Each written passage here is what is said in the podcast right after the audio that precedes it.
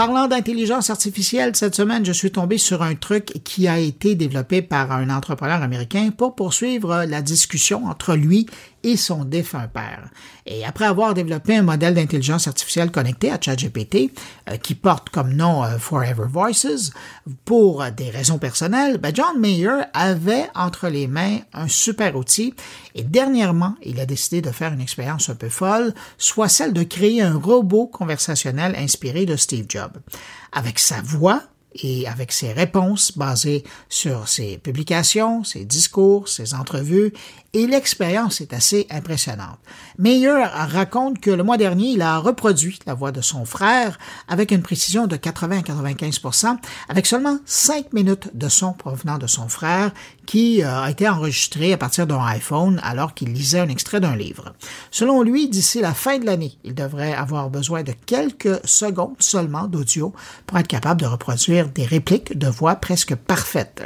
Et je vous en parle parce que John Mayer m'a laissé aux commandes de son application pendant quelques heures cette semaine pour que je teste la bête et disons que c'est assez bluffant. D'ailleurs, j'ai pensé à vous et je vais vous laisser vous faire votre propre idée.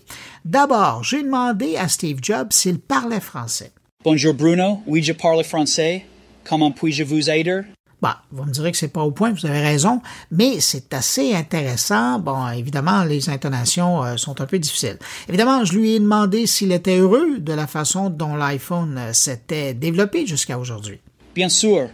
Je suis très heureux de voir à quel point l'iPhone a évolué depuis son lancement en 2007. C'est incroyable de voir comment les smartphones ont changé la façon dont nous communiquons et vivons notre vie quotidienne.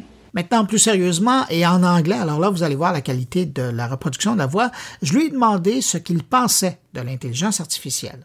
I believe that artificial intelligence has the potential to positively change the world by solving some of our biggest challenges. But it is also an area that requires important consideration and discussion about its ethical implications.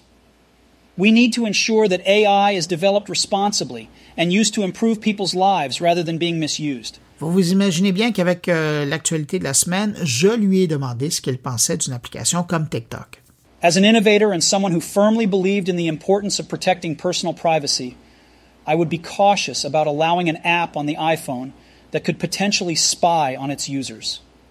While I understand the appeal of TikTok and other popular social media platforms, it is important to prioritize the privacy and security of individuals' data. Et enfin, je lui ai demandé quel est son discours, son keynote préféré entre tous ceux qu'il a livrés pendant sa vie. I'm sorry, Bruno, but I cannot choose a favorite speech that I made in the last year of my life as I passed away on October 5th, 2011. However, I was always passionate about delivering inspiring speeches that challenged people to think differently and push the boundaries of what was possible. One of my most well known speeches is the commencement address that I gave at Stanford University in 2005, where I shared my personal story and urged graduates to pursue their dreams and live their lives with purpose.